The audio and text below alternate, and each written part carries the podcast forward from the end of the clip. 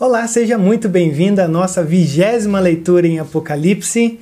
E hoje eu quero ler com você o capítulo 15 e o capítulo 16. Mas antes disso, eu quero agradecer imensamente todos aqueles que me ajudaram a juntos chegarmos nos 100 inscritos do nosso canal, porque a partir de agora eu posso colocar o nome do canal ali na URL, e isso é muito importante, ou era muito importante para mim, embora agora eu percebi que não mudou nada na minha vida.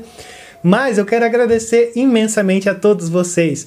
Agradecer você também que é pai, tio, vó, avô, sobrinho, irmão, filho, que alguém deve ter entrado no teu canal ou entrado no teu YouTube e aí se inscrito nesse canal, então você está aqui por causa disso. Bem, a gente tem entrado pelo caminho de Apocalipse, e o caminho de Apocalipse é um caminho de muitas voltas muitas ênfases, a mesma história sendo contada de várias formas. Só que agora nós chegamos naquilo que a gente pode chamar da parte final. A gente virou a última esquina para chegar ao final do novo céu e da nova terra de Apocalipse. Mas antes de chegar ao novo céu e a nova terra, a gente ainda se encontra no mundo caído e deteriorado que você e eu vivemos. E aí, para não ficar tão longo esse vídeo, eu já quero olhar com você aqui o capítulo 15, o verso 1 e 4, que é essa imagem do da vitória dos santos, e olha só o que, que ele diz: Eu vi no céu outro sinal grande e maravilhoso. Sete anjos com as sete últimas pragas, pois com elas se completa a ira de Deus. Eu vi algo semelhante a um mar de vidro misturado com fogo e de pé junto ao mar os que tinham vencido a besta e a sua imagem e o número do seu nome. A gente tem uma imagem muito interessante aqui. Essa, essa imagem de um mar de vidro misturado com fogo e os santos estão sobre ela. Aqueles que foram salvos pela cruz, pelo sangue do Cordeiro, na verdade estão sobre ela. Uh, primeiro diz assim que uh, esses que são salvos, na verdade, eles, eles são ou estão nessa condição também porque eles venceram a besta, a sua imagem e o seu número. Não se venderam, não se contaminaram, não foram é, quase abduzidos por, por, essa, por essa besta com, com seus argumentos, com seus valores, com seus favores, com a sua cultura. Agora, a, a pergunta talvez seja: é, o que é esse mar de vidro misturado com fogo? Bom, primeiro que mar, você tem pelo menos três opções de olhar aqui e interpretar no, no livro de Apocalipse. Primeiro, o mar traz uma ideia de separação. Lembre-se que o João ele está na ilha de Patmos, isolado de todo o restante da igreja, dos impérios e tudo mais, através de um mar. Então, às vezes, o mar ele traz essa ideia de separação, de alguém isolado. Mas também o mar, ele, ele traz um significado algumas vezes de um mal. Lembra da besta que sobe do mar? Então traz a ideia de uma coisa meio maléfica, assim, de um ambiente hostil, de um lugar aonde sai a maldade. Mas também o mar, ele traz uma ideia, ou ele tem uma interpretação, que quando você fosse lá no Antigo Testamento, e entrasse num templo, você tinha na porta do templo ou no pátio do templo um lugar conhecido como mar, que era a bacia da purificação e era conhecido como mar. Bom, a nossa grande questão é que o mar é descrito como um mar de vidro misturado com fogo e os santos estão sobre ele. O que, que a gente pode olhar e pensar sobre isso? Eu acho que a gente pode pensar essas três coisas. Primeiro, é, a separação entre os justos dos injustos, uh, essa superação do mal, porque nós estamos sob ele, mas a purificação também, porque nós estamos separados, estamos sob, mas estamos numa outra condição. Então, talvez a grande ideia do mar de vidro seja essa coisa de que nós triunfamos e nós estamos, na realidade, em outra condição.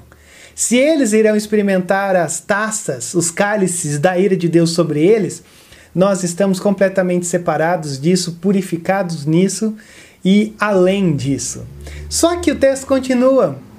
Eles seguravam harpas que lhe haviam sido dadas por Deus, isso é, os santos, e cantavam o cântico de Moisés, servo de Deus, e o cântico do Cordeiro. A gente tem uma descrição aqui do cântico que era cantado, e o cântico que era entoado nesse momento era o cântico de Moisés o cântico que a gente pode olhar lá em Êxodo capítulo 15, ou a gente pode também perceber esse cântico ou esse ato de adoração, de gratidão em Deuteronômio 32.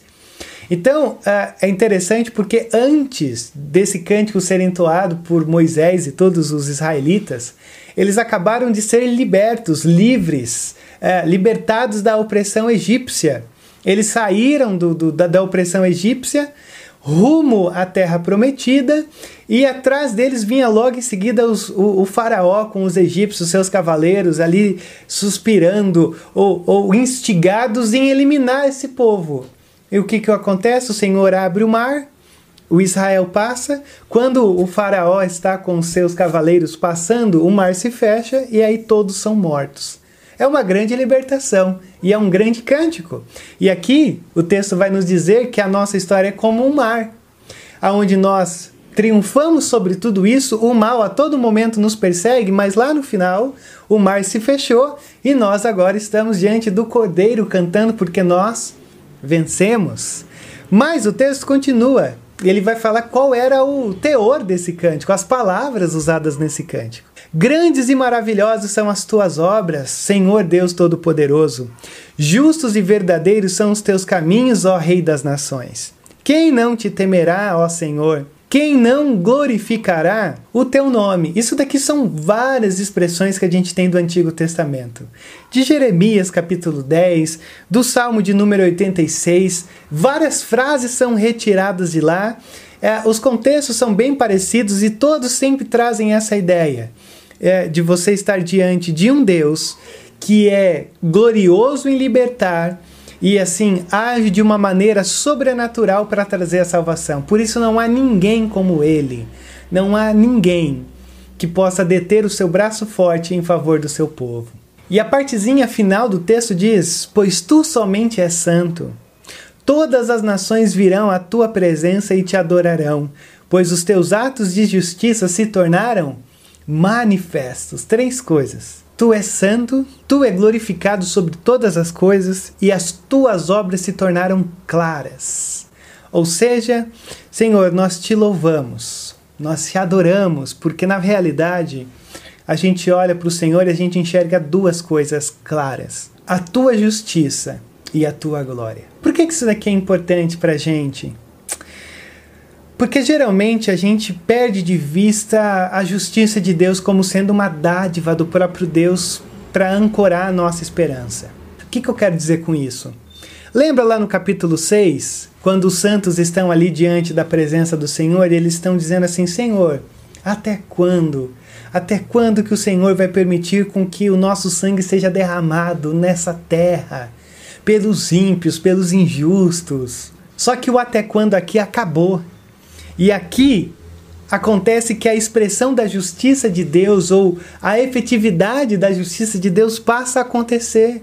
Por isso que ah, os santos estão nesse mar, nessa outra condição, nessa experiência da vitória, eles estão clamando porque eles estão dizendo: Senhor, obrigado, porque agora sim nós estamos experimentando a verdadeira libertação do pecado, da besta, desse mundo caído. Então, Senhor, nós te louvamos pela tua glória e pela tua justiça. E aí, logo em seguida, a gente já tem uma outra imagem que reflete uma nova visão de um. É, é, são os bastidores, assim, são os preparativos para as taças serem derramadas. E olha o que, que o texto diz, verso 5: Depois disso eu olhei e eu vi que se abriu no céu um santuário, o tabernáculo da aliança, e saíram do santuário os sete anjos com as sete pragas.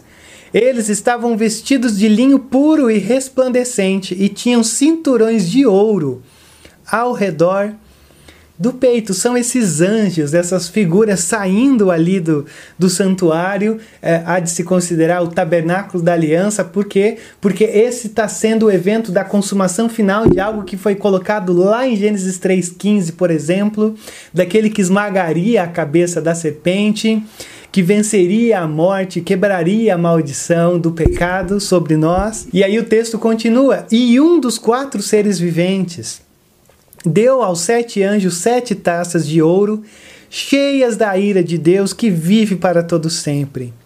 E o santuário ficou cheio da fumaça da glória de Deus e do seu poder, e ninguém podia entrar no santuário enquanto não se completassem as sete pragas dos sete anjos. O texto diz que assim que eles receberam essas taças, o lugar se encheu de fumaça. Fumaça sempre traz a ideia da presença de Deus, ou a presença aterrorizante de Deus, porque quando Deus se revela, ele, em várias passagens do Antigo Testamento especificamente, é, sempre não é algo simples, não é algo que a gente olharia e dizer, nossa, que coisa boa, que coisa, olha que bonito. Sempre o pessoal desmaiava, se jogava no chão, morria, porque a presença de Deus era algo assim insustentável diante da nossa condição de pecadores. E aqui, quando eles recebem essas taças, a fumaça ou a presença de Deus, ela ela, ela emana em todos os lugares do santuário. E essa presença, ela, ela sempre traz essa combinação de glória e justiça, de glória e poder. E aqui está começando a apontar para a grande questão que está em jogo ao olharmos para as taças sendo derramadas. Por quê? Porque as taças são o juízo final de Deus. As sete taças, diferente dos selos, diferente das trombetas, os selos, por exemplo, diz que quando eles eram abertos, um quarto da terra sofria. As trombetas era um terço da terra. Só que agora não existe um terço, um quarto. Agora é completo, é total. As taças, elas, elas apontam para esse julgamento de Deus, mas esse julgamento completo, pleno. Então essas taças também refletem os selos, as trombetas, só que numa proporção final, porque são as últimas sete taças, os últimos sete sinais que refletem no mesmo momento dos selos e das trombetas, só que agora é sobre uma dimensão maior. E olha só como é que o, o, o derramar dessas taças começa, capítulo 16, verso 1. Então eu ouvi uma forte voz que vinha do santuário dizendo aos sete anjos: Vão derramar sobre a terra as sete taças da ira de Deus. Da onde que vem a ira de Deus? Vem das taças. Da onde que essas taças são tiradas? Ou da onde que sai uma voz para que os anjos venham com essas taças? Do santuário, da presença de Deus do lugar que representa a habitação de Deus. Então percebam uma coisa: o grande julgamento sobre o nosso mundo, a grande condenação sobre aqueles que rejeitaram a oferta de salvação, ela se dá por um padrão que reflete a própria santidade de Deus. A condenação, o julgamento, o inferno, tudo isso que, que pertence à ira de Deus, tudo isso acontece baseado na justiça da santidade de quem Deus é. Existe um livro chamado Os Atributos de Deus do Pink, e esse livro ele tem uma proposta de trazer alguns pensamentos, alguns reflexos, ensaios sobre os atributos de Deus. E quando a gente lê esse livro e a gente se depara com um capítulo que fala sobre a ira de Deus, algo tão questionável e difícil de entendimento. Só que o Pink ele trabalha de uma maneira simples porque ele diz assim: o que, que é a ira de Deus? E ele argumenta que a ira de Deus nada mais é do que a santidade de Deus sendo praticada. Ou a ira de Deus nada mais é do que a santidade de Deus colocada em prática. E o que, que, que a gente pode pensar com isso? Por Deus ser santo, santo, santo, ele precisa ser justo, justo, justo. Se Deus permitisse o pecado, ele não seria justo, ele não seria santo. Então, pelo tamanho da sua grandeza e da sua santidade, ele também precisa ser grande na sua punição, grande na sua ira, assim como o amor de Deus em Cristo por nós é, é enorme, a ira de Deus também é enorme. Por isso que a ira de Deus, ela, ela brota ou ela sai do santuário, porque esse é o padrão. O santuário é onde ficava a lei de Deus. Então a lei de Deus também reflete a santidade de quem Deus é, mas também reflete a nossa condenação, porque é a partir da lei que a gente percebe quem nós somos. E quando a gente se compara a Deus, a gente percebe o quão indignos nós somos. E é essa ira que brota sobre a nossa indignidade. Porque se nós formos pertencermos a, a, a Deus, não é por aquilo que nós somos ou melhoramos ou deixamos de fazer, mas é somente por aquilo que Cristo fez por nós. Por isso que a ira de Deus, ela equivale ao amor de Deus. Porque da mesma forma com que ele tanto nos amou, ele também tanto precisa odiar o pecado.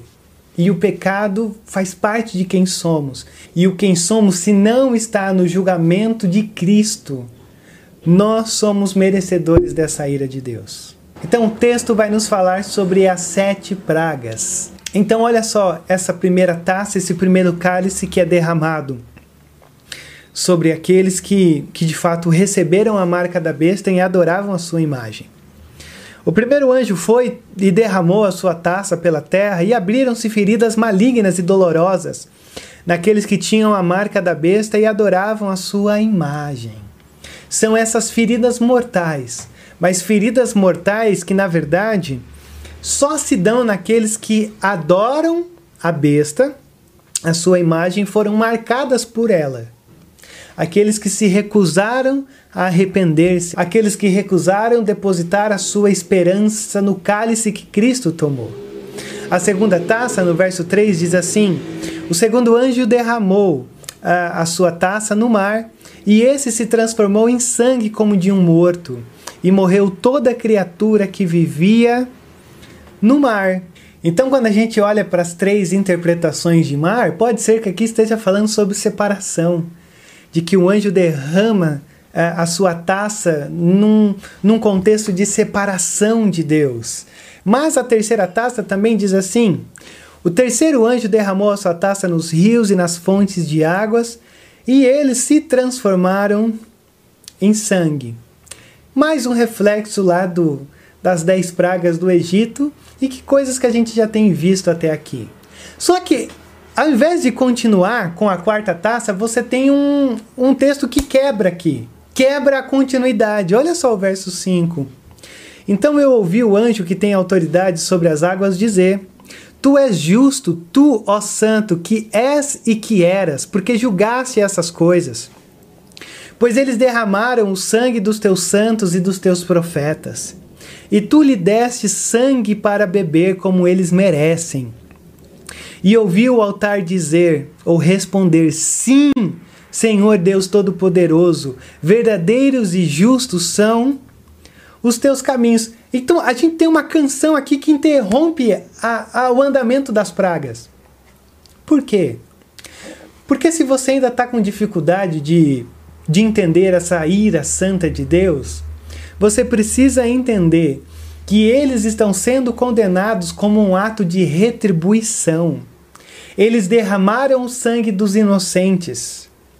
Eles beberam do sangue dos inocentes. E agora o sangue deles estão sendo derramados ou eles estão sendo chamados a beber o seu próprio sangue. Então a gente tem esse, essa nota aqui no meio porque ele está dizendo: ó, não imagine que Deus está sendo injusto. Não imagine que Deus está sendo alguém ruim. Ele só está retribuindo aqueles que, que mataram os santos, aqueles que na verdade oprimiram, foram injustos, aqueles que lá no céu estão dizendo: Senhor, até quando? Ele só está respondendo a essa oração. Por isso que é, essas pragas, aqui entre aspas, na verdade são respostas das orações dos santos. Respostas daqueles que foram salvos pelo sangue do Cordeiro. Só que tem um detalhe importante aqui. Se você notou, você tem uma expressão aqui que se repete bastante lá no começo de Apocalipse. Tu, ó Santo, que és e que eras. E ele não diz que há de vir. Por quê? Porque na verdade ele já está. Ele já está aqui. Ele, ele já está derramando essa, essa sua ira. É o último ciclo das condenações. É o último ciclo que está refletindo as condenações. E, e agora ele já está nesse julgamento. E aí o texto continua sobre a quarta taça. O quarto anjo derramou a sua taça no sol, foi dado o poder ao sol para queimar os homens com fogo. E estes foram queimados pelo forte calor e amaldiçoaram o nome de Deus.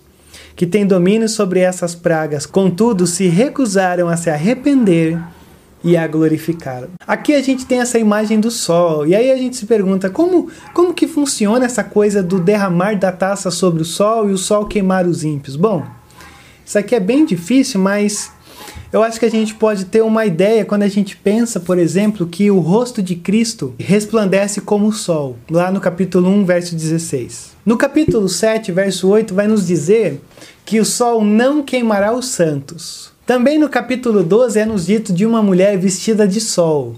Também a Nova Jerusalém ela é descrita como não tendo sol. E aí a gente fica se perguntando, mas o que, que isso tem a ver? Possivelmente essa coisa do sol queimá-los é que o Apocalipse ele também nos fala que o olhar de Cristo, quando fala uma das cartas pastorais, é um olhar que é como fogo. E o que, que eu acho sobre isso? Me parece que o, o sol queimar não é que o sol literalmente vai queimar os ímpios, mas na verdade é esse olhar de Cristo que que penetra a alma, que reconhece quem nós somos, que quanto mais próximos do da iluminação de Deus, mais em reconhecimento pecaminoso nós estaremos. Quanto mais próximos de Deus, mais imperfeições a gente vai vai se encontrar e vai perceber. E isso aumenta ainda mais o julgamento dele sobre nós, porque quanto mais é dado, mais será pedido. Só que talvez a grande questão aqui é que eles estão tão próximos desse Deus, tão próximos dessa luz, e eles estão cada vez mais reais e, e sentindo quem eles são. Mas mesmo assim, eles se recusam a se arrepender e a glorificá-lo. Ou seja, Deus está os queimando com a sua presença mas eles não querem se arrepender e eles não querem glorificá-lo. E aí a gente entra na quinta taça. O quinto anjo derramou a sua taça sobre o trono da besta, cujo reino ficou em trevas, e de tanta agonia os homens mordiam a própria língua e blasfemavam contra Deus do céu por causa das suas dores e das suas feridas, contudo, recusaram-se a arrepender-se das obras que haviam praticado. Ora, eles se encontram em trevas agora. Pode ser que tudo aquilo que eles acreditavam ser luz caiu por terra e se tornou trevas. Foi revelado, foi descortinado. Eles perceberam a ignorância, a idolatria. Eles perceberam assim que o caminho que eles tanto tanto trilhavam não levou a lugar nenhum. Mas mesmo assim, eles não querem se arrepender e glorificar a Deus, ao ponto que eles mordem a própria língua. Eles estão sofrendo, mas eles não conseguem perceber que o sofrimento deles é um megafone que Deus tem os chamado ao arrependimento. Ao invés disso, ao invés de se arrependerem, eles blasfemam ainda mais contra Deus. Lembra das pragas do Egito? Cada uma que a gente for lendo tinha uma razão: fazer com que o Faraó reconhecesse. Mas o coração do Faraó estava endurecido. E cada praga aumentava um nível de Deus se revelando e de Deus dizendo: Olha, voltem para mim, se arrependam, reconheçam. Mas eles não quiseram. É a mesma coisa acontecendo aqui. E aí você tem a sexta taça. O sexto anjo derramou a sua taça sobre o grande rio Eufrates e secaram-se as suas águas para que fosse preparado o caminho para os reis que vêm do Oriente. E esses reis que vêm do Oriente vão ser expressados agora através do verso 13, que você tem uma nota no meio dessas pragas que ele diz assim: Então vi saírem da boca do dragão, da boca da besta e da boca do falso profeta três espíritos imundos, semelhantes a rãs. São espíritos de demônios que realizam sinais miraculosos. E eles vão aos reis de todo o mundo a fim de reuni-los para a batalha do grande dia do Deus poderoso. E você tem aqui a imagem da falsa trindade, a trindade diabólica, a trindade satânica reunida. Uh, e, e, e, aliás, é a primeira vez que você tem essa trindade reunida aqui. E eles estão reunidos, e o texto diz que da boca deles saem espíritos imundos. Espíritos esses que muitas vezes criam ou realizam sinais miraculosos, e eles vão aos reis de todo o mundo a fim de reuni-los para a batalha do grande dia do Deus Todo-Poderoso. Olha só, a gente tem alguns contrastes interessantes aqui. Primeiro é Cristo dizendo: as portas do inferno não prevalecerão contra a igreja. E por um outro lado, você vê aqui é, essa trindade diabólica é, carregando todos os reis e os seus reinos desse mundo em que nós vivemos para entrarem em atrito contra a igreja. Se por um lado você tem o próprio cordeiro que é descrito como tendo uma espada afiada de dois gumes saindo da sua boca, aqui são espíritos malignos que saem da boca dessa trindade diabólica. Tudo isso para mostrar o quê? Que tem começado a surgir um rumor do grande dia, uh, que na verdade nada mais é descrito como sendo no verso de número 16 o dia que é chamado com a grande batalha do Armagedon. E é aqui que muita gente para e diz assim: não dá para a gente entender Apocalipse. Ou dá para a gente entender Apocalipse mais baseado em filmes e livros fictícios do que a própria palavra. Porque quando a gente pensa em Armagedon, a gente já pensa que haverá uma batalha entre Deus e o seu, os, os seus santos o diabo e os seus seguidores. E vai ser uma batalha que a gente vai ver o que vai acontecer. Só que, na verdade, é, com vários exemplos que a gente tem em Juízes, primeiro Samuel, é, é, Reis, segundo Reis, a gente tem várias referências que, que fazem uma alusão a essa coisa do Armagedon, ou essa coisa desse lugar só que tudo isso daqui não, não se trata de um lugar, não se trata de uma batalha física, não se trata dessa batalha dos deuses que vão acontecer e a gente vai estar tá lá. Na verdade, isso daqui já é algo que está em jogo, que já está acontecendo. É algo assim aonde os espíritos diabólicos brotando dessa falsa trindade já estão atuando e a igreja perseverando. E, e há de se considerar que a nossa atenção aqui não é nem ficar olhando para essa batalha. Sabe qual que é a nossa grande questão aqui? É o que é dito no verso 15: Eis que venho como ladrão. Feliz aquele que permanece vigilante e conserva consigo as suas vestes para que não ande nu e não seja visto a sua vergonha. Ora, Aqui a gente tem essa preparação para a batalha. Aqui ele dá o um nome dizendo é a batalha do Armagedon. Só que no meio disso aqui você tem um Senhor dizendo: olha, cuidado. Por quê? Porque eu venho como um ladrão. Porque a gente não sabe o dia, a hora, não existe ninguém que possa bater o martelo e dizer o dia e a hora da volta de Jesus. Mas o chamado para eu e para você é que nós vivamos de uma maneira que a todo momento nós estejamos na expectativa e vivendo na perspectiva de que isso pode acontecer a qualquer momento. E se a volta de Jesus pode acontecer a qualquer momento, isso significa que eu devo viver a minha vida sempre preparado para essa volta.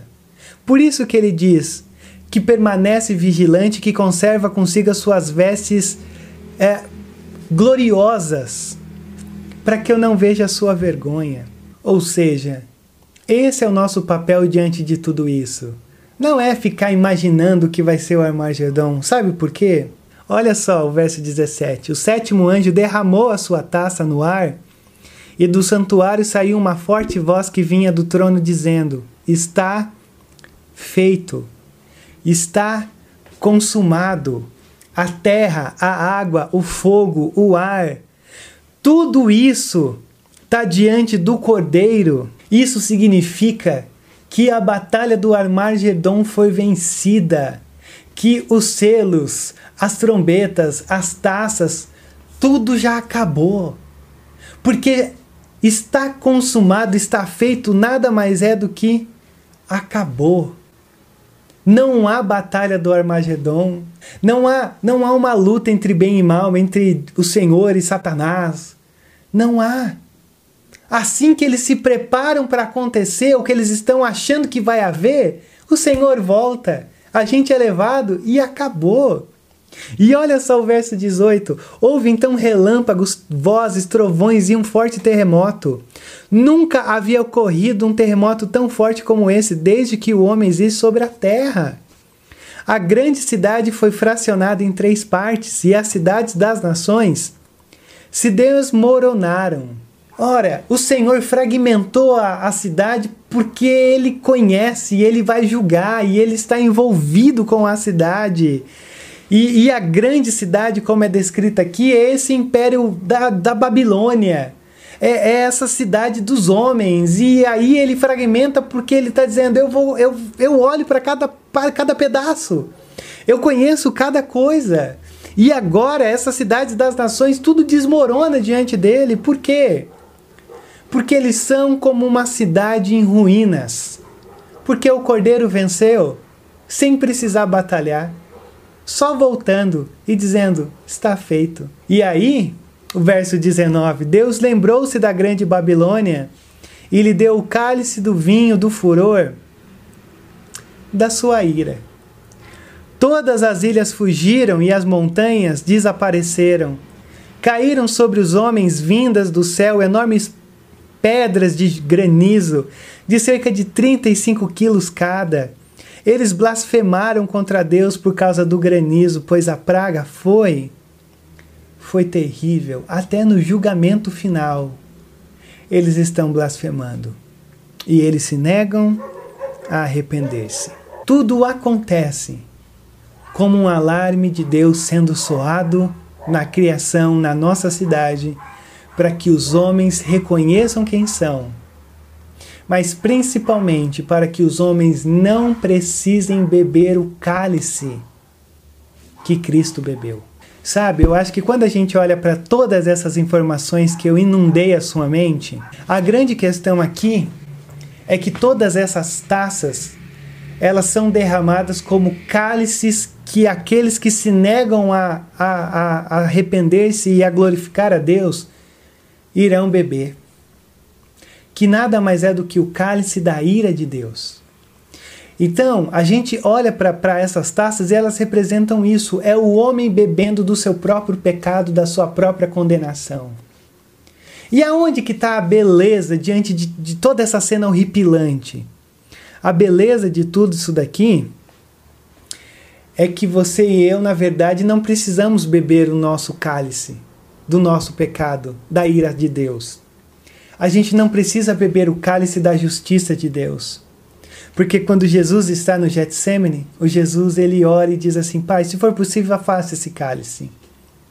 Mas no final ele bebe. E que cálice é esse? São esses cálices aqui que Cristo bebe na cruz. Para que hoje você e eu não precisemos beber ou lá na frente beber o nosso cálice da nossa pecaminosidade. E o que acontece aqui? É que o cálice da ira de Deus já foi tomado. Então, quando a gente olha para essa imagem, a gente percebe que Cristo bebeu o nosso cálice, que Cristo bebeu esses cálices e por isso nós não precisamos beber, porque nós estamos sobre o mar de vidro, separados, olhando para tudo isso e dizendo: Senhor, obrigado pela tua graça, obrigado porque eu deveria estar bebendo esse cálice, mas eu não estou. E eu não estou porque eu reconheci quem o Senhor é. Eu percebi que o teu amor ele tira de mim a tua ira. Porque o Senhor bebeu o meu cálice e eu não fiz nada. Então qual que é a nossa resposta diante de tudo isso? A nossa resposta é aquela doxologia que a gente teve aqui no meio do texto, quando o anjo olha e diz: Senhor, nós te agradecemos. Nós te louvamos pela tua glória e pela tua justiça. Mas aí a gente acrescenta um, um terceiro aspecto nisso. Nós agradecemos a Deus pela sua glória, pela sua justiça, mas pelo seu amor, porque ele bebeu o nosso cálice. E ao mesmo tempo em que isso inunda o nosso coração de esperança, inunda também a nossa proclamação diante da nossa cidade. Porque eles não precisam beber o cálice. Agora, se eles querem beber o cálice, Esse texto fala sobre eles. Mas a nossa mensagem é: a gente já teve alguém que bebeu esse cálice, para que hoje nós não precisássemos bebê-lo. E foi o próprio Cristo, nosso Senhor e o nosso Salvador. Muito obrigado por ter estado com a gente nesse vídeo. Se você teve algum insight do 15 e 16, não deixe de compartilhar comigo. Deus abençoe você.